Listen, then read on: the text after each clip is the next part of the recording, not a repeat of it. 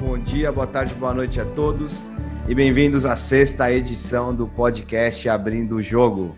Eu sou Yuri Genovese e hoje estou acompanhado de Carlos Estigarribia, Jairo Lopes e nosso ilustríssimo convidado, Marivaldo Cabral, fundador da Killbyte. Hoje o assunto é publishing de jogos indie e eu estou aqui com esse time de especialistas independentes e conhecedores do mercado para falar um pouco mais sobre o tema. Tudo bem, pessoal?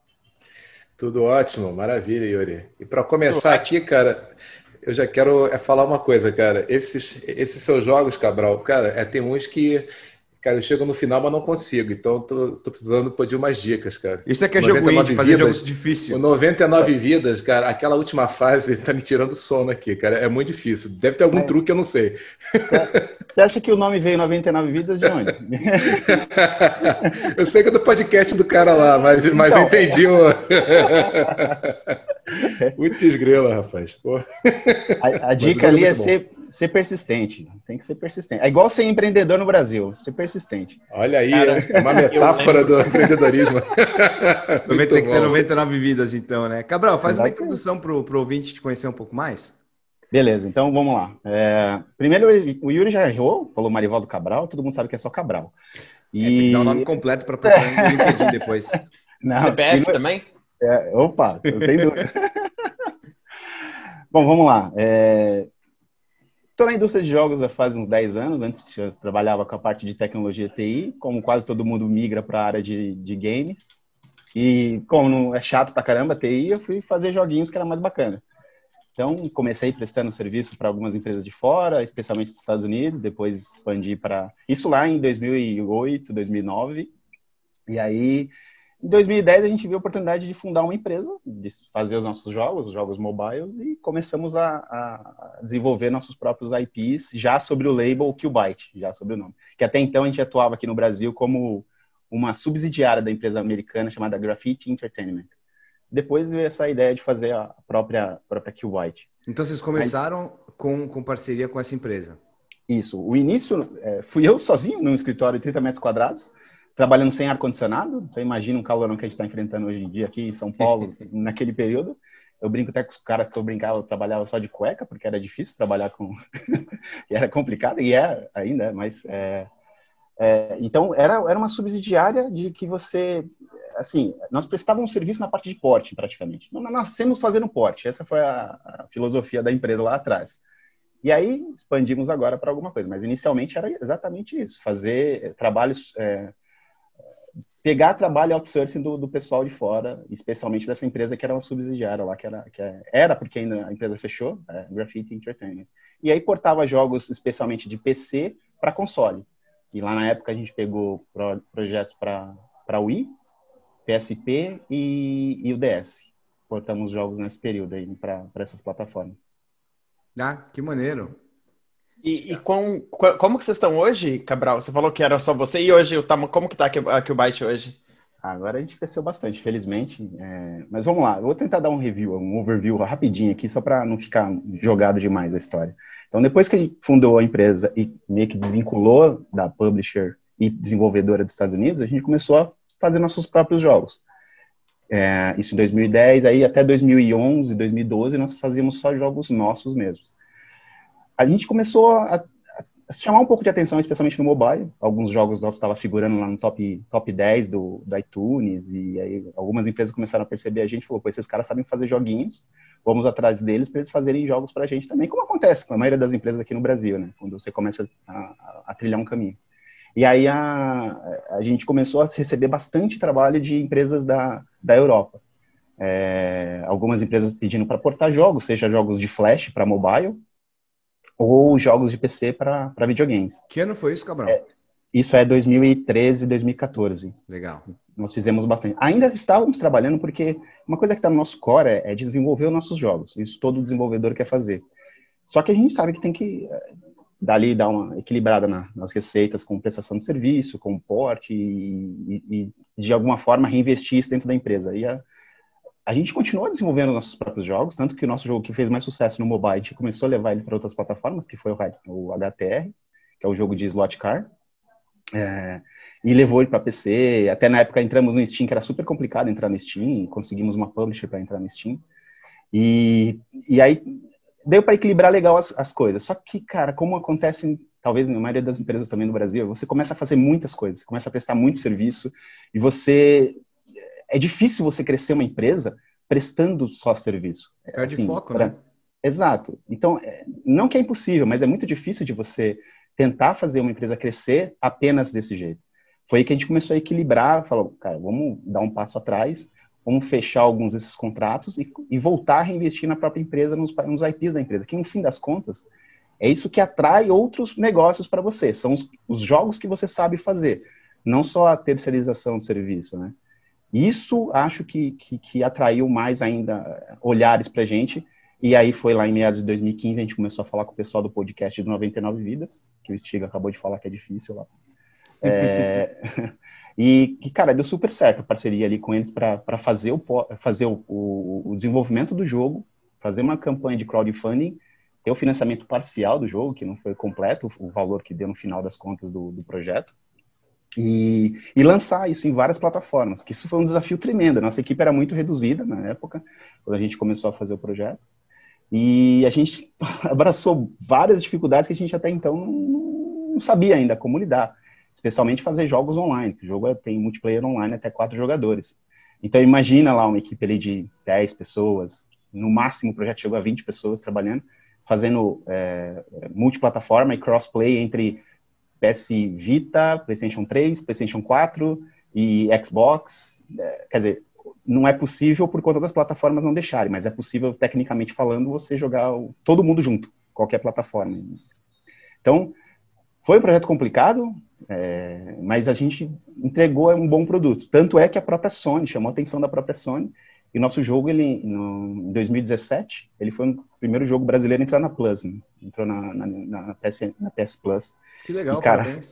E ali foi, não, foi insano, obrigado. Foi, foi insano porque, cara, a gente viu o número de downloads aquele número absurdo, o número de gente conectada, o número de salas jogando online o jogo, você olha aquilo ali, você fica, nossa senhora, você rola a barra de rolagem assim, das salas criadas, vê um monte de galera jogando, aquilo ali é, é assim, é uma satisfação muito boa assim, de, de, ver o jogo, o pessoal jogando, curtindo e tal, vídeos adoidado no YouTube.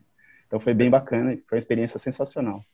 Eu lembro de jogar o 99 Vidas quando eu tava escrevendo review de jogo pro Indústria de Jogos em 2017, cara. É, e, e, é muito bom ver hoje o quanto, quão longe que vocês chegaram e, e saber, né, que o jogo foi, foi bem importante para essa jornada mesmo. Aliás, um grande abraço pro Malega, que até hoje eu tenho que marcar um call com ele para falar sobre alguns, alguns assuntos que ele quer conversar, fazer um podcast dele também. É super legal, é, pessoal. E você já era, dava, já era dar uma baita de um apoio pra gente, pô. Vamos fazer um jabá, inclusive, aqui, ó, um grande abraço para o nosso amigo Maurício Alegrete, que tem o podcast Indústria de Jogos, também comentando vários assuntos da indústria de jogos. Isso aí.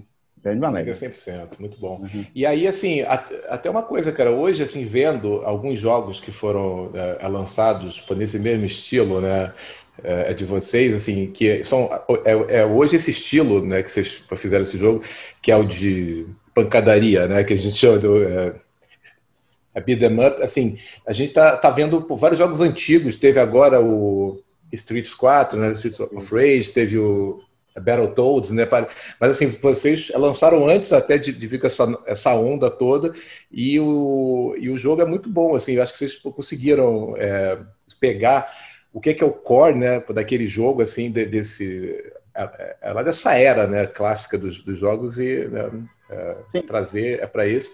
E eu, eu até noto que é, é, com outros jogos de vocês, vocês, estão, vocês têm, têm muito isso às vezes, de de repente vocês é, é, gostam de um tipo de jogo tal e vocês tentam fazer um jogo que lembra aqueles. Pô, como é que é o processo de vocês? Assim, vocês vão por um estilo que vocês gostam, fazem uma pesquisa e tudo mais, ou vocês fazem porque vocês gostam mesmo e como é que funciona? Tem um pouco dos dois. Falar uhum. que só pesquisa é mentira. Eu vou estar mentindo para vocês, mas tem um pouco dos dois. Então, assim, é, é o estilo que nós gostamos de jogar e a gente sabe que tem um público que cresceu junto com a gente. Então, a gente está chegando agora 40 anos, deve ter um pessoal que consome esses jogos até hoje. Então, os jogos de briga de rua, os beat'em ups, tem um público até hoje, tanto é que lançaram o Street of Rage 4, o próprio Battletoads que você citou. Mas na, no momento que nós lançamos, vieram vários, vieram vários outros, e, e acho assim, a, a, gente entregou um bom jogo, tem algumas falhas, obviamente, como a maioria dos jogos tem, mas é, o pessoal curtiu muito o estilo de o que era a proposta, a proposta de um jogo old school, onde você lembrava aquele jogo do tipo Double Dragon, Final Fight, isso já Rage propriamente dito. Então, é, agora o estilo depende muito do cada da nossa cabeça ali, o que, que a gente ia fazer. Quando a gente sentou para fazer a proposta pessoal do 99 Vidas, meio que foi de imediato pensar no estilo beat'em up, porque eram quatro personagens. Normalmente, os jogos de beat'em up, você tem quatro players ali para selecionar, tal. Alguns três, tal. Mas é, o número de personagens selecionáveis já batia com o número dos integrantes do podcast. Então, era, foi natural de imaginar como, qual seria o gênero dele. Mas eu confesso para você que eu sou fã de dois gêneros, que é, o, que é os beat'em ups, obviamente, e os shoot'em ups. Não à toa que o próximo jogo foi um shoot'em up, foi um jogo de navinha, né? Só que, falar, misturar os jogos aqui, mas falando do outro jogo que, a gente trabalhou recentemente, que é o Vassara, que é uma franquia japonesa. E aí, quando a gente começou a ter ideia sobre o Vassara, pensar no Vassara, ou um jogo de shoot'em up, a gente falou, pô, a gente vai fazer mais um jogo de shoot'em up, já tem zilhões de outros jogos de shoot'em up. Que, qual vai ser a nossa história diferente? O que, que a gente vai contar diferente? E aí surgiu a ideia de, vamos resgatar um jogo antigo, porque nostalgia vende. Aí começamos a aí sim fizemos uma pesquisa de quais jogos a gente tem uma, uma, uma relevância. Aí você fala, Vassara tem relevância? Não, não tem, porque não foi nem lançado aqui nas Américas, só foi lançado lá fora. Então, é, que, o, que o pessoal da Visco não me escute, mas eu joguei a ROM, eu não joguei o arcade, tá? Então, assim, é, eu tive que correr atrás de alguma coisa, algumas coisas, nós tivemos que jogar e entender o game e aí posteriormente fazer os acordos que nós fizemos com os caras. Mas é o estilo, a gente gosta desse estilo, tanto que o próximo jogo que a gente vai fazer é o Metroidvania, que é um estilo que uma das pessoas gostam aqui dentro também. Então, assim, é, tem que ser algo, um produto ao qual a, a, equipe se identifica também, porque não adianta você colocar no mercado, ah, só aquele estilo, vamos fazer um, um shooter aqui, porque é o que o mercado consome. No fim das contas, a gente vai ter uma equipe talvez trabalhando de forma insatisfeita e não vai sair um bom produto. Então é legal também conciliar as duas coisas, sabe? Um pouco do que você curte e um pouco do que o mercado pode esperar de bom, que felizmente hoje nostalgia, nostalgia vende, vende bem. Eu queria fazer um comentário positivo nesse, nesse aspecto, Cabral, porque quanto, quanto mais a gente vai entrando no, no, na área de negócios da indústria de jogos ou qualquer indústria whatsoever, a gente vai descobrindo que existem várias fórmulas né, de sucesso ali, ou várias equações matemáticas do que está dando certo em cada país e tudo mais, e a partir dali vem uma ideia. Só que no fim do, do dia, assim, qual que é a capacidade da equipe de produzir alguma coisa que elas não têm experiência ou às vezes nem tão afim, versus vocês são apaixonados por beat'em up, gostam do estilo de arte X, mistura essa paixão, mistura essas coisas que vocês gostam e conhecem, e sempre daí vai sair alguma coisa muito melhor do que ah, fizemos uma pesquisa de mercado e infelizmente a gente vai ter que fazer um jogo agora de colocar boné no Harry Potter, entendeu? E ninguém se importa, vocês não gostam de fazer isso, não vai dar certo. Então, eu, é. eu, gosto que você coloca isso porque a gente, na, principalmente na, quando entra em negócios, as pessoas acabam negligenciando esse aspecto, né? Sim, sim, e, e, e, no, e nas, nas grandes né, empresas desenvolvedoras de jogos, eles fazem às vezes o caminho inverso. Ou os times são apaixonados por um aspecto e tentam construir dali, ou existe uma ideia e a partir dessa ideia você rouba todo mundo das empresas que sabem fazer isso, né? Então, no Vale do Silício, Los Angeles e região ali, é todo mundo roubando gente de empresa para fazer um jogo específico que vai sair de tal marca. Mas era só esse parêntese que eu queria colocar. É, eu acho que entra também uma questão, só um minutinho já, é que entra uma questão também de, do desafio. Quando, quando é um jogo, um estilo que você não, você, você sabe jogar, mas você não sabe fazer. E as pessoas me perguntam muito, por que, que eu entrei na área de jogos? E eu estava lá super estável na área de TI. É que chegou um momento que eu não tinha tanto desafios na área de, de, de, de TI com a parte técnica, por isso que eu falo que eu não, não gosto de ser chamado CEO, porque eu não, eu não sou o cara de negócio, eu sou um cara técnico mesmo, eu gosto de trabalhar na, botando a mão na massa e fazer a coisa acontecer. E isso é o que eu gosto de fazer. E esses desafios que tem na área de jogos, e aí você expande para um monte de leque, não só técnico, mas de negócio também, eu acho sensacional. E é por isso que a gente tem que fazer algo, talvez a gente não saia da zona de conforto. E jogos é isso todo dia. Para mim, e obviamente para vocês também, é, não só de você saber o que vai vender ou como vai vender, mas também criar aquele, aquele produto e ser divertido, que é um fator super complicado de, de você chegar, porque o fator de diversão para uma pessoa é um, diferente para uma outra pessoa. Então, para mim, jogos é isso, sabe? Tem um pouco disso que você falou, desse desafio a todo jogo, ou, a, ou cotidiano no seu negócio, na, na, nas coisas que eu falei. Pena que no Brasil é um pouco difícil demais, mas beleza, tudo bem, vamos, vamos lá. É, Gabriel, você falou uma coisa que, que eu achei muito interessante, né? Que foi a questão de trabalhar com, com o pessoal do 99 Vidas, depois trabalhar com o pessoal do, é, do Vassara. É, eu queria te perguntar, na verdade, um pouco sobre como é a parte de, de licensing, né? Que vocês trabalham. E, e também, important, mais importante, eu também já trabalhei com jogos de, de licença antes. É, qual o impacto que isso tem para vocês no jogo, seja em venda, seja em publicidade, no que for, e, e como que é geralmente essa relação de vocês com, as, com, com os IPs? Sim. É, primeiro, sobre a parte de marketing, é sensacional quando você resgata alguma coisa. Tá? Você, evidentemente, você chama a atenção do mercado logo de cara. O mercado vai, opa, vai querer saber que jogo é esse e por que, que você está indo atrás dele. No caso do da Visco, foram dois anos de negociações com esses caras. Assim, foram idas e vindas de e-mail até chegar num call onde o cara falou assim, não, eu não falo inglês, você vai ter que falar com a minha secretária. E a Visco já não está mais operando na área de, de, de, de, de games. Eles fazem outro, é outro ramo de atividade deles. Então, ainda ficou ainda mais difícil por conta disso. E uma coisa, e aí é uma coisa bem chata desse mercado de jogos antigos, muitas das empresas perderam os projetos antigos. Eles simplesmente perderam o source code, não, não tem mais. Aliás, até tem uma própria entrevista do, acho que é do CEO da, da Square Enix, que ele comenta isso, que eles têm vergonha de falar que alguns jogos deles se, simplesmente se perderam, não tem mais source code. Então, assim, a gente reclama muito dos, das ROMs, da pirataria, etc. Mas, cara, eles preservam a história dos jogos, esses caras, sabe? Que os caras vão lá e tiram da, da, da placa-mãe ali e cria aquela ROMzinho pra gente. Então, muitas dessas empresas não têm mais nada desse, desse código-fonte. Felizmente, os caras da Visco tinham a, a, a versão 2 do Vassara. Parte do código assembler ainda tinha. E aí nós tivemos que usar é, esse código, que tinha algumas partes comentadas que era da versão 1, para entender como refazer algumas mecânicas dele, porque é, vocês, eu não falei do jogo, mas além das versões clássicas que tem, as duas versões 2D lá do jogo, também tem um modo que nós criamos, um modo 3D. E nós pegamos exatamente os comportamentos, não só no olho, mas pegamos também exatamente na programação dos comportamentos para criar um modo 3D, que a gente chama de timeless, onde você é um modo onde simplesmente você luta por melhor posição no ranking. Mas você, a gente mesclou todo o gameplay da versão 1 com a versão 2 graças a esse código-fonte que eles tinham ainda preservado de alguma forma. Mas é muito chato nessa, nessa parte de, de jogos antigos, que a maioria das empresas aos quais eu converso, elas não têm mais o código-fonte, cara. E é tudo baseado em emulação mesmo, como várias outras empresas estão fazendo. E é, o que sobrou mesmo, é o que tem. Ou então você tentar fazer em algum, em algum ponto engenharia reversa para tentar voltar a parte do código, parte do mas comportamento. O, o Cabral, pois não, pois mas mesmo, mesmo né, jogos muito antigos, às vezes, mesmo que exista um, um source code Savage dali, aí você não, você não consegue aproveitar ele para uma plataforma mais nova, né? Concordo, mas até a parte de balanceamento do gameplay, isso você ah, é. consegue é. pegar. Essa Game setagem, design, né? exatamente, você consegue aproveitar, reaproveitar isso. Você não vai aproveitar nada do código, o código está em assembly, você não vai reescrever em assembly para uma, uma, plataforma, um console. Então você pode pegar os inputs, a, a setagem de balanceamento e reaplicar numa linguagem mais moderna numa engine mais moderna. Foi o que nós fizemos no caso do Vassara.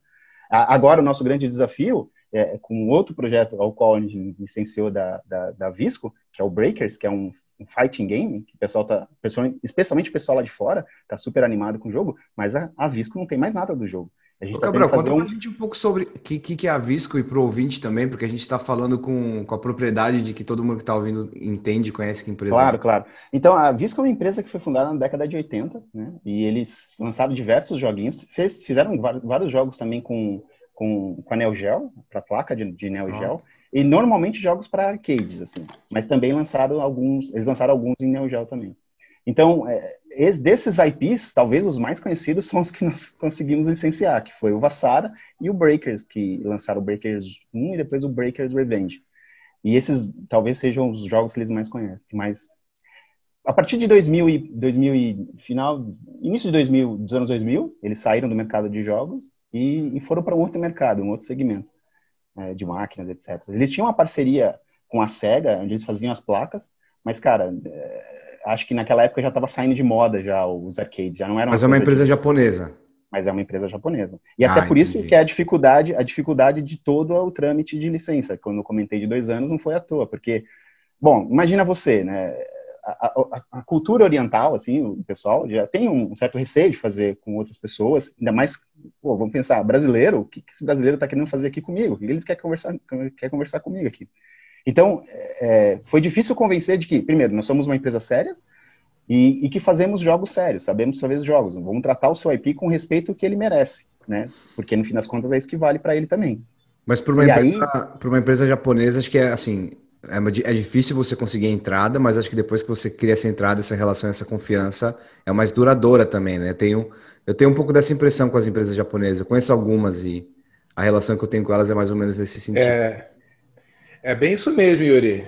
É, é bem isso mesmo, cara. Assim, quando eu fazia porting lá, lá atrás, a gente é, fez um porting para SNK e aí, esse cara depois falou para o cara que era da Namco, é Bandai, que falou para o outro, e aí no final a gente estava fazendo é, é, porting, né, de celular, na época Java ainda, para várias empresas dessas, porque um é, falava com o outro, oh, esses caras fizeram né, um trabalho bom. Então, eu nunca acabei indo em nenhum daqueles eventos lá no Japão. Eu eu fui num outro evento que tinha esse cara que deu é, um é, joguinho é, que eles tinham, e aí depois a gente fez para tudo, mas é bem isso, deu para ver que eles pensam muito nisso, assim, uma coisa de, de que ele te confia, né?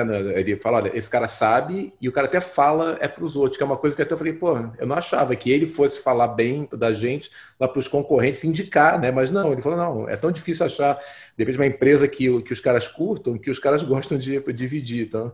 É, abre, legal.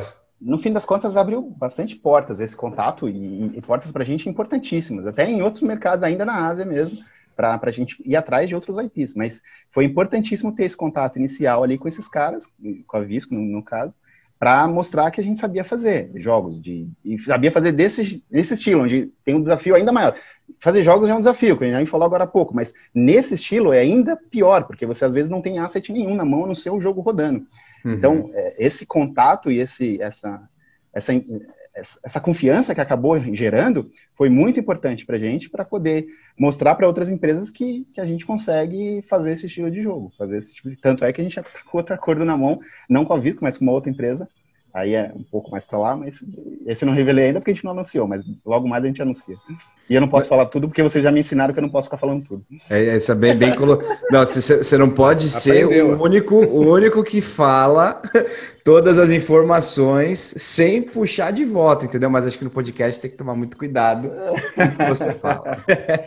mas o Cabral, a, a gente vê aí aqui o Byte lançando vários games em várias plataformas, inclusive no Japão.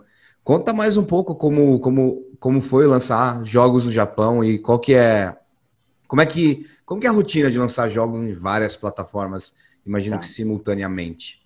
Sobre o Japão, cara, é difícil lançar jogo lá, não é trivial, até por conta da barreira do idioma mesmo. Você, a gente não, não consegue fazer um marketing decente lá se a gente não tem a fluência do idioma e conhecer os costumes e como se comunicar com o pessoal lá dentro.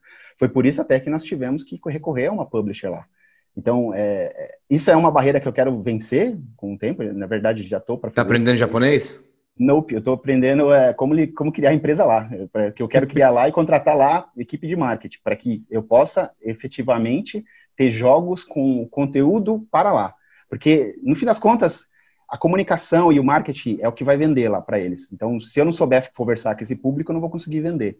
Então, é, a minha ideia é, é, é, eu ter uma representação ou ter uma empresa lá licenciada, registrada, para que eu possa correr atrás de alguns certificados que eu preciso para lançar jogos no Japão. Enfim, é, o desafio de fazer multiplataformas são enormes. Assim. A gente já tinha visto com 99 vidas o quanto era difícil. Só que a barreira 99 vidas foi uma questão mais técnica online, ali, que era uma skill que a gente não tinha tanto. Sabia como fazer, mas não tinha ainda a vivência. Já quando nós fomos para o Vassara, o, o, desafio maior foi a questão de, o, cara, como é que a gente vai reutilizar código que a gente nem tem? Ou está em assembly? Ou como que eu vou recriar isso aqui? Nós tivemos várias conversas assim internas para decidir como que seria a melhor, a, a melhor, a melhor, a, o melhor, melhor forma de fazer isso acontecer. Até chegar no modelo atual, a gente fez e desfez pelo menos duas vezes algumas coisas. Inicialmente, a nossa ideia era fazer um jogo onde tinha a, o modo 3D seria uma cópia da versão do, do Vassara 1 e Vassara 2, onde o cara poderia rapidamente fazer um shift entre as versões. Algo como acontece no Underboy, foi relançado recente, onde o cara consegue ir de uma, de uma versão para outra ali, e ele consegue ver a versão antiga e a versão nova. Só que a gente viu que isso não funcionava no Bullet, no Bullet Hell, porque, cara, é tudo muito rápido, muito dinâmico. Se a gente fosse fazer a troca ali, não ia funcionar. Então a gente decidiu, não, vamos tirar esse modelo, vamos criar um modelo novo, um modo novo de jogo. Então a gente chegou no modelo atual. Então, foi uma. Pois, pois não. Não, não, eu estava vendo aqui que você estava falando disso, e aí, assim, é, parece, assim, você está contando, e é uma coisa longa aí, né? Esse é processo todo de uhum, falar uhum, com eles sim, por dois anos e tudo mais. E eu, quando penso isso, penso no funding que você precisa ter até para fazer todo esse papo, é, é desenvolver, lançar o marketing. Você falou lá de uma publisher, mas assim, como é que vocês fazem geralmente? É meio que essa publisher, ela é, bancou esse jogo inteiro, ou você fez uma parte e, e levou. Tá. Isso é uma coisa que eu acho que, para quem tem um estúdio hoje, fica é muito em dúvida, né? Tá, mas é, claro, claro. até onde eu faço, né? Até onde eu vou numa publisher? O que, que eu tá. entender isso? No, no Vassara, eu, eu consegui, eu, quando eu falo eu, a equipe, conseguiu fazer alguns acordos, onde nós conseguimos separar a versão Europa da versão asiática. Então, na parte da Europa, a gente conseguiu um funding de uma empresa que nós já, já estávamos trabalhando com ele no 99 Vidas. Foi a versão de colecionador que nós fizemos, versão caixinha física. Eles ficaram sabendo, que a gente apresentou, né, fez um pitch do, do jogo e o que, que a gente queria fazer no caso do, do Vassara. E eles falaram, Cabral, vamos nessa, tô com vocês. É o estilo do jogo que combina com o nosso, nosso portfólio de jogos. Eu estou falando aqui da Street Limited Games. Eles são ali um concorrente da Limited Run Games, que os caras fazem jogos físicos para colecionadores. Eles falaram, cara, vamos lá, levanta os custos disso aí vamos, e vamos e vamos desenvolver. Mas até aí eu já tinha um contrato fechado já com a Visco, já tinha tudo, já, já tinha passado esses dois anos, né? Então, para durante essas conversas da, de dois anos com a Visco, nós estávamos em produção com 99 vidas. Só que a gente já sabia o que queria fazer como próximo. O próximo jogo seria um jogo, um jogo no estilo shoot 'em up o que a gente queria fazer era contar uma história para a mídia, contar uma história para a mídia para ter marketing, para ter evidência, para ter em algum momento. E qual seria essa contar a história? É resgatar um jogo de quase 20 anos atrás e trazer para as consoles, atuais. Isso a mídia gostou e tanto que divulgou em vários lugares. Então, o funding disso veio posteriormente, quando entrou em produção. Até então, nós estávamos fazendo outro jogo. Então, não foi uma coisa assim, ah, agora terminei 99 vidas, vou começar um outro jogo. Não vai durante esse processo que nós estávamos trabalhando no 99, já estavam fazendo o próximo passo. Qual é o próximo? Tanto é, e aí sim é uma coisa que eu posso falar sem, sem comprometer nenhum da, nada da empresa, nós estamos trabalhando no, no, no nosso Metroidvania, mas já estamos preparando o próximo passo, que aí a gente tenta pensar e como é, talvez fazer uma aproximação de um, de um funding, fazer como que seria como que seria o financiamento desse projeto. Então, basicamente, esse é o nosso, nosso pipeline. No meio de uma produção, a gente já começa a pensar qual vai ser o próximo. Se eu vou utilizar parte daquele jogo que eu estou fazendo, ou se eu vou ter que ir atrás para contar uma história para a mídia, porque eu tenho que ganhar evidência de alguma, de alguma coisa no mercado e etc. Então, assim, não, não termino já vou pensar no outro. Não, no meio do processo a gente já vai planejando o próximo, nosso próximo produto. Mas, ô Cabral, então, o, pelo que eu entendi, ah, vocês têm parcerias com essas publishers aí, tanto na Europa, no Japão e tudo mais, e vocês tem um pré-funding para vocês poderem produzir o jogo, trabalhar e lançar, né? Qual que é o tempo, mais ou menos? Você fala assim, você chega numa publisher, seja japonesa, seja alguma europeia, americana, e fala assim, ó, eu tenho essa ideia, eu tenho esse jogo, eu tenho esse IP, e eu quero lançar com vocês XPTO. Me, me, qual que é o processo? Quanto tempo você vai levar para produzir o jogo? Quem, qual que são os hum. processos com a publisher de validação de ciclo? Quando ocorria, e aí é uma coisa que eu estou falando do passado, porque hoje, felizmente, a gente tem fluxo de caixa para bancar nossos próprios projetos, sem necessariamente correr atrás de uma publisher, mas quando a gente ia correr atrás de uma publisher, obviamente a coisa que é evidente é você ver o portfólio deles. Se aquele jogo que eu vou é, que eu vou fazer o pitch com eles faz sentido naquele, naquele portfólio deles. Então, no caso do, do, do, do Vassara, foi uma coisa assim meio que é, cabia demais, porque era o estilo de jogo que eles gostam de fazer, que é os, desculpa, gosta de publicar. Então, foi simples, não teve, assim, foram uma ou duas conversas, mostrei para ele, mostramos um pouco do nosso, que a gente tinha de ideia e já estava aprovado, sabe? É, não foi uma coisa, ah, faz umas 10 reuniões, ou depois tem que falar com o pessoal de mais diretoria. Então, assim, para a gente foi bem tranquilo por conta disso. Hoje, só um minutinho, Jairo, é, é, hoje a gente não precisa ficar indo atrás de tanto, porque nós temos como financiar os nossos, nossos próprios projetos, felizmente. Muito por conta das nossas, das nossas ações durante o desenvolvimento do Vassara. Quais foram os próximos passos que a gente foi, foi dando, que a gente vai comentar daqui a pouquinho, nesses próximos passos que a empresa deu. Uh, Cabral, eu acho que você chegou a ver recentemente, tinha uma, uma thread na, no Twitter de, de uma publisher, inclusive, da, do, do, Mike, do Mike Rose, né, da, da No More Robots, é, sobre lançar jogos no, na, na Nintendo, no eShop, é, com o experimento que ele fez de lançar acho que quatro ou cinco jogos no, no, num prazo específico e quanto que esses jogos renderam de, de, de, de profits mesmo e, e, como que ele não falou de números, mas ele falou do desempenho desses jogos comparado ao lançamento dele dos mesmos no PC. É, eu queria te perguntar um pouco também como foi já a sua experiência. Eu sei que você já vem trazendo vários jogos para o PC, é, aliás, de outras plataformas para o Switch. É, e eu queria saber da sua experiência um pouco com, com, os, com, com a eStore e se você já fez um tipo de experimento parecido. Tá, vamos lá. Cara, para a gente, a eShop hoje representa 80% do nosso faturamento. Então, assim, ela é muito importante para nós. Isso posso falar sem problema. É, e isso, isso que o Mike Rose falou, ele, ele, assim, é o que ele, na verdade, na thread ele reclama muito, né? Ele fala muito que isso acaba você deixando muito barato os jogos, etc. Mas, cara, você, é o game. Se você não entrar nele, você você tá fora. Então, né? Se você não sabe se adequar àquele mercado, eu não sei o que fazer no caso dele, sabe? É, setar preço de jogos não é uma tarefa, uma tarefa difícil. É uma, é uma tarefa minto, é uma tarefa muito complicada, não é uma tarefa fácil de fazer. Então, é, é, é importante você saber casar esses descontos com, com o momento certo. A questão é que muitas empresas, eles eles olharam e fizeram a seguinte é, ideia: vamos tentar ir no mínimo possível, vamos colocar o mínimo de desconto, o máximo possível de desconto, o menor valor possível e conseguir fazer vender. Vem funcionando. Tem muitas empresas, se vocês é, lá, na, por exemplo, aí o pessoal da, da polonesa ali da Cubic, que eu até brinco, que é uma filial polonesa nossa, que é o logo dos caras é igualzinho o nosso. e diga-se diga de passagem, tá bom? O logo é nosso. Porém, eles, eles mudaram o logo em 2015. Né? Nós já temos esse logo desde 2010. Mas enfim, vamos lá.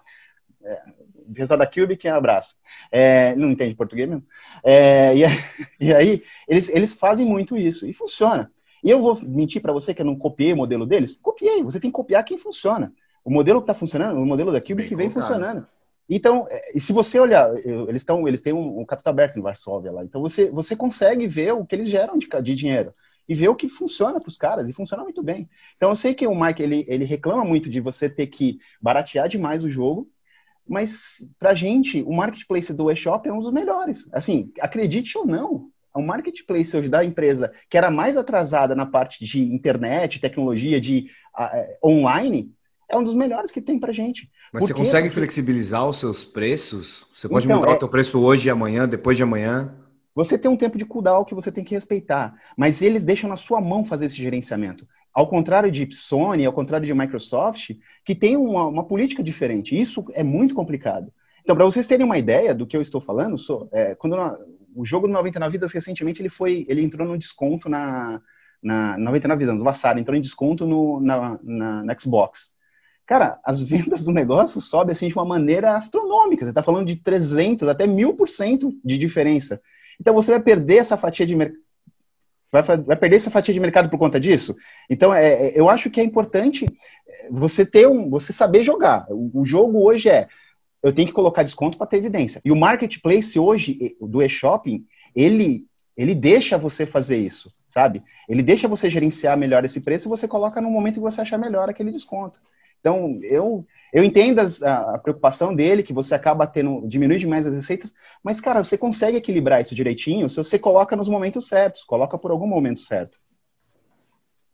É, eu acho que para quem não sabe, é, a, a thread do Mike Rose é sobre você dar descontos muito agressivos nos jogos. Então, um jogo, sei lá, jogos que ele deram exemplo, que ele deu exemplo, ele deu de vários jogos que eles lançaram, mas um, por exemplo, é o Yes Your Grace, que na Steam hoje preço do dia aqui tá 16 euros e 79 centavos.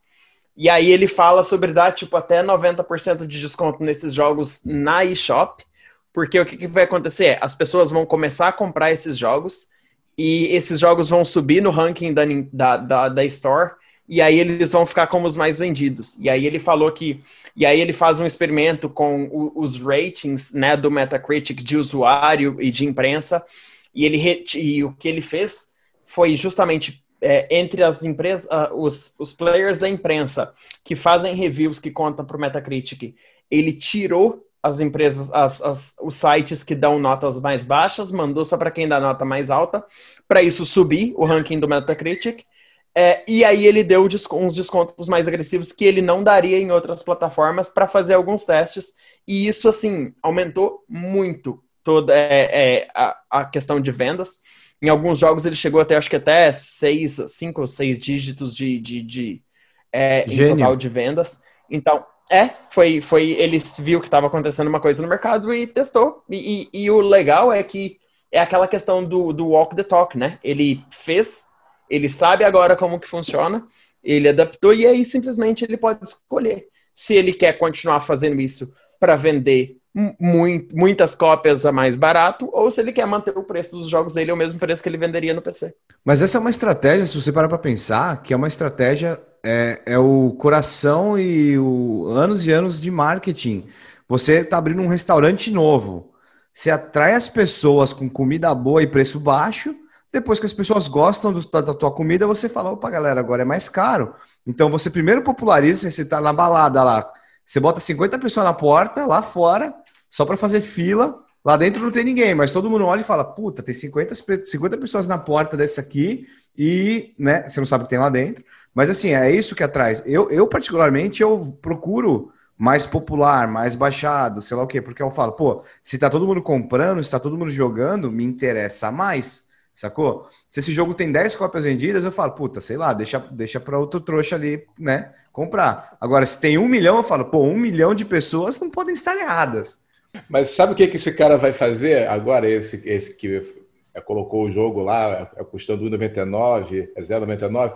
É, o próximo passo, ele, ele vai colocar é, custando zero e o cara, é, depois ele vende algumas coisinhas dentro é, do jogo, gera uma economia e vai criar o quê? o, o mesmo é modelo que tem hoje lá no celular dentro desse. Então, assim, isso pode ser meio que o começo do final de, é, desses jogos, quer dizer, é o, o começo do fim desse é, mercado dos jogos indie, né? Se, se, todo mundo começar a colocar zero, então acho que o free to play tá, tá começando a tá entrar. Tá migrando de plataforma, mesmo. não tá, Stiga? É, é. O caso tá daquele. melhorando, né? É o caso do Genshin Impact, né? O jogo que Exato, eu, eu tô falando exatamente isso. Tá é. em todos os lugares e, caralho, é loot box para todo quanto é lado. E, e, geral tá, tá, tá começando a falar, pô, bacana, eu posso jogar um puta jogo gratuito no meu console, em qualquer plataforma, é. e aí quiser gastar, gastou, né? Ah, mas é. é, do jogo, cara. Vocês, né, todo mundo tem que se adaptar a ele, porra. É, o jogo tá assim, vamos entrar nele e vamos tentar. É, nós vamos, estamos fazendo isso e os developers nacionais não estão reclamando, não, cara. Pelo contrário, estão felizes. Mas o Cabral, você tá botando loot boxes aí nos jogos de vocês? Tá botando... bota, bota rewarded vídeo, cara, no, no Switch ali. Ele assiste o um videozinho rápido para poder ganhar um, um, item. Cara, uma ideia aqui, ó, uma, uma business idea aqui que você tem que fazer, cara, uma ideia bilionária é, que eu acabei de ter aqui, ó. Você pode fazer um cross promotion com outros podcasts, talvez alguns podcasts da indústria de jogos. Licenciar a imagem dos caras e ter eles dentro do seu 99 vidas, cara. o DLC, né? Do, do DLC. Jogo, Como a gente está falando de business, né? Quando tiver uma audiência bacana, por que não? Olha aí, ó. É. de bola. Ô, Cabral, e o que, que você está jogando hoje em dia?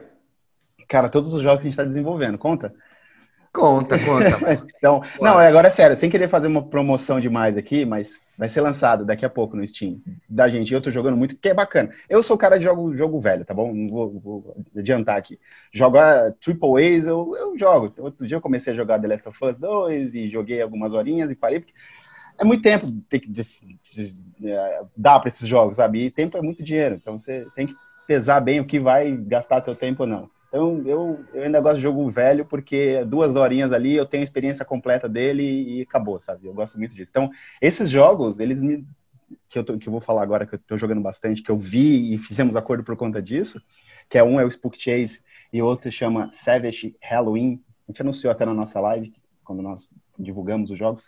Cara, quem gosta de pegada 16 bits vai gostar muito desses jogos. É muito bacana, assim, o que o cara, o que os desenvolvedores conseguiram, conseguiram fazer com esses dois jogos, sabe? E eu, eu curti bastante.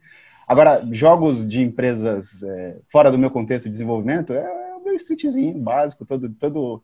É, eu chamo de jogar minha fichinha. Todo dia ali eu coloco minha fichinha, jogo uma partida até morrer, morrer eu vou embora pro trabalho. É basicamente, é basicamente isso. Mas é, realmente eu tenho um problema seríssimo jogar hoje em dia AAA, tá bem complicado de, de destinar tempo, sabe? De ter uma regra mesmo para você desprender ali de, sei lá, 20 horas, 30 horas e etc, para fazer uma campanha. Então, eu ainda prefiro fazer as experiências mais. É, experiências menores ainda. Então, por isso que eu gosto muito de jogos, esses jogos indies, cara. Jogo indie eu jogo, jogo muito jogo indie. Assim, eu perco a conta. Não só de pessoas que fazem pitch com a gente, isso é um status que chegou legal à empresa, de outras empresas fazerem pitch com a gente, o que nós fazíamos no passado, agora estamos é, recebendo, né? Mas é, de outras empresas querendo conhecer como funciona o processo, de porte, etc. Então eu acabo jogando muito jogo indie, ainda que nem lançado, mas muito bom. Então, mais uma vez, eu recomendo para todos os developers que provavelmente estão ouvindo isso aqui, joguem jogos indies nacionais que são muito bons, os caras estão mandando muito bem, os brasileiros estão mandando muito bem nos jogos deles. Ouvi falar de uma empresa chamada Killbyte aí que está Bom, Até são sei, publisher, né? Parece que são publisher agora. Ele fala que não, mas eu, eu tô sentindo um cheirinho de publishing aí, hein? Mas... Não, não, não somos publisher, cara. Eu gosto de... Sabe por quê? Eu, bom, é um podcast de negócio, cara. Eu vou falar, vamos lá todo developer, não precisa vir fazer negócio com a Killbot, eu nem quero isso. É, procure no mercado, veja publishers que vocês possam é, fazer a experiência, que foi o que nós passamos, passamos por experiências, várias delas bem negativas. E, e eu acho que, que, vale a pena você passar para saber o que não fazer no futuro. Então, a ideia, quando nós tivemos de fazer essa ideia de, de portar os jogos e publicar os jogos de, de, developers nacionais e de fora, é de eu vou fazer tudo o que eu gostaria que uma publisher fizesse para gente. E não é mantra isso aqui, isso aqui é verdade. Uhum. Eu, eu, eu chegava para o publisher e falava, cara, eu quero divulgar uma matéria ou quero fazer um post. O cara, não, só quem faz divulgação sou eu, porque eu sei divulgar, eu sei fazer marketing. Você não, você é só desenvolvedor. Falei, que desgraça, mas é o meu jogo, eu não posso falar dele? Não, não pode. Ah, mas eu tô vendo aqui que deu uma bombada, que eu era... Tem como você me dar uma atualizada no número de vendas? Que nem isso a gente tinha certo? Não, o reporte é daqui a não sei quanto. Cara, o developer manda uma mensagem para mim três horas da manhã. Eu vou lá e respondo para ele. Pera aí que eu vou entrar aqui e vou te falar. Porque é esse tipo de relacionamento que a Sim. gente busca, sabe? É um relacionamento mais perto do cara para falar: olha, seu jogo tá indo bem aqui, seu jogo tá indo mal aqui, vamos tentar fazer isso, vamos tentar. E ele, e ele fala assim: Cabral, eu posso divulgar? Claro, você deve, o jogo é teu. Se vender, você é o beneficiado disso tudo. É, parece então, que o Cabral é um publisher aqui, eu tô entendendo isso. Aqui. Eu tô ouvindo, é, é. eu tô falando. Não, não, não. Sounds não, like não, a publishing. Cabral, a good publishing. Cara, a good publishing. publishing. Vocês têm que arrumar, vocês têm que arrumar outro nome para isso. Vocês Mas é exatamente. So, se vocês virarem, se vocês virarem uma publisher, vocês vão estar tá virando uma publisher para lutar contra o que vocês não querem no mercado. Então, uma indie uma publisher. É que, a, vamos pensar assim, vai, publisher eles não pensam em desenvolver, a gente ainda quer fazer nossos próprios jogos, cara, é fundamental, são eles, né, os nossos jogos são, é o cartão de visita da empresa, assim, é com eles que nós abrimos as portas e, acredito, e a gente acredita que vai continuar abrindo por conta deles também. Mas publisher não é legal o nome, cara, que eu tive Enabler. Enabler. Enabler. Enabler. Mas enfim, chame de vocês como vocês quiserem, desde que os desenvolvedores venham procurar a gente, venham conversar com a gente, tá ótimo. Que papinho de publisher, hein? Papinho de... Ué, que um, de... um developer não faria isso. É advertising aqui? É, não é? Pra que eu tô aqui? Eu vou embora então, tchau. Show de bola. E você, já? Stiga, conta, conta pra gente aí, Stiga, o que, que você tá jogando então? Um jogo indie aí, eu tô jogando um jogo ah, indie é. essa semana, cara. É o Cat Quest 2. É, joguei um, né, achei ótimo. Estou é, jogando dois, né? É um jogo que eles lançaram lá com a Apple Arcade, ficou acho uns três meses, aí agora foi para Switch, tá em tudo. Então acho que eles usaram bem isso de pegar meio que um gancho lá da Apple. Foi um dos jogos que vieram juntos quando é, o é, serviço veio, então eles tiveram meio que um marketing bom. Inclusive, foi um dos jogos que me fez assinar a Apple é, mas eu não joguei é depois lá. Eu é, comprei o jogo, mas eu falei, caramba, que legal, pô, quero ver e tudo mais. É co O único assinante brasileiro da Apple Arcade. pois é, cara, pra você ver. Não, eu sou super fã do serviço. E vai jogar, e vai jogar o jogo. E do, do Xbox Live Pass aí, que vocês sabem que eu sou fã também. Essa eu tô é, junto. Tá ainda. É. E então é isso, é um, é um jogo simples, RPG simples, então, assim, para quem não tem muito saco para ficar horas e horas vendo se a espada mais 3 de dano no, no Goblin e tudo mais, então é um jogo mais simples. É para mim, assim, um cara que, que gosta de jogar, é mais que já não tem mais tanto tempo para fazer essas né, pequenas coisinhas lá com, cada arma e tudo mais. Então eu acho um jogo legal. É um jogo indie, então, dando um exemplo. Ah, é. Sucesso. É, eu, eu também tô jogando um jogo muito indie, cara. É, é novo até, inclusive. É lançamento exclusivo. Saiu agora, lançado por uma empresa bem pequena que chama Rockstar Games. É, eu tô jogando GTA V, na verdade, aqui. Eu nunca zerei. Eu sempre comecei a jogar em várias plataformas e nunca zerei. E aí eu tava procurando por um jogo que eu só pudesse tirar meu cérebro assim e ficar atirando nas pessoas. E aí eu lembrei do GTA, né, gente? Que é justamente para isso. Então eu tô, tô na saca de zerar o GTA. Eu sento na poltrona, tiro meu cérebro, aperta o controle e só fica atirando nas pessoas sem parar, assim. Você não vai é zerar o jogo se você só sai atirando nas pessoas. É, pô. É. Até eu que não jogo, até eu que não jogo AAA sei disso, pô. Quando eu canso de atirar, eu entro num carro e, ah. e mato as velhinhas. Mas eu vou falar, um dos porquês eu nunca engajei muito com GTA é porque eu não sou muito de open world, missão pra caramba, eu tenho preguiça, eu gosto de ser Ah, eu adoro, eu adoro. Ou, ou é um eu jogo adoro. competitivo ou é uma, um jogo que me guia. eu é. fiz esses dias uma, um, um... Tava conversando com os amigos, eu fiz os, os meus quatro jogos favoritos dessa geração, e são Zelda, Breath of the Wild, The Witcher, o God of War, um, e mais um que agora eu não lembro qual que era. É, e, o, e o Red Dead Redemption. Então são Pô. quatro jogos que são assim muito grandes. É, eu acho que eu descobri que eu que gosto. chato pra quem, mas tudo bem. Não, essa lista do Jairo parece lista de que ele, depois que ele faz essa lista de games, ele vai falar de filme Transformers, Lord of the Rings, uma é, eu, eu, eu, quando eu quando, quando eu fiz quando eu fiz as, as quando eu parei para ver, eu descobri que eu gosto de jogo grande de mundo aberto mesmo. Legal, da hora. Pô, agora é minha vez, né? Eu, eu tô fazendo várias críticas aí a todo mundo, mas eu tô. Acho que tô há semanas falando só de, do que tá mainstream, né? Semana passada foi o jogo que mais teve download na App Store nos últimos, sei lá quantos tempo. E agora eu tô jogando Spellbreak. Saiu no, no sistema de streaming da GeForce Now. E é o jogo da, da Proletariat, que tá bombando monstro, assim. Ele é um Battle Royale, só que de magia. Então você pode combinar magias diferentes, então spell break, e você dá um, dá um foguinho na mão e você joga um, um poison ali, o negócio explode. É, uma, é, surreal, é animal, é incrivelmente bem feito. E o visual é bem parecido com Breath of the Wild, né? Que você até comentou, Jairo. Então, ele é gratuito, tá disponível em quase todas as plataformas, tá no Switch, tá no Play 4, etc. E também no PC e streaming via GeForce Now. Então, quem gosta, é, no mínimo de brincar aí, vai, vai se divertir. Bom, pessoal, então a gente encerra aqui por hoje o nosso Abrindo o Jogo. A gente vê vocês na semana que vem para falar de um assunto super incrível. Valeu! Falou, falou, valeu, tchau, tchau. Ai, meu Deus do céu, toda vez eu sempre esqueço o assunto da semana.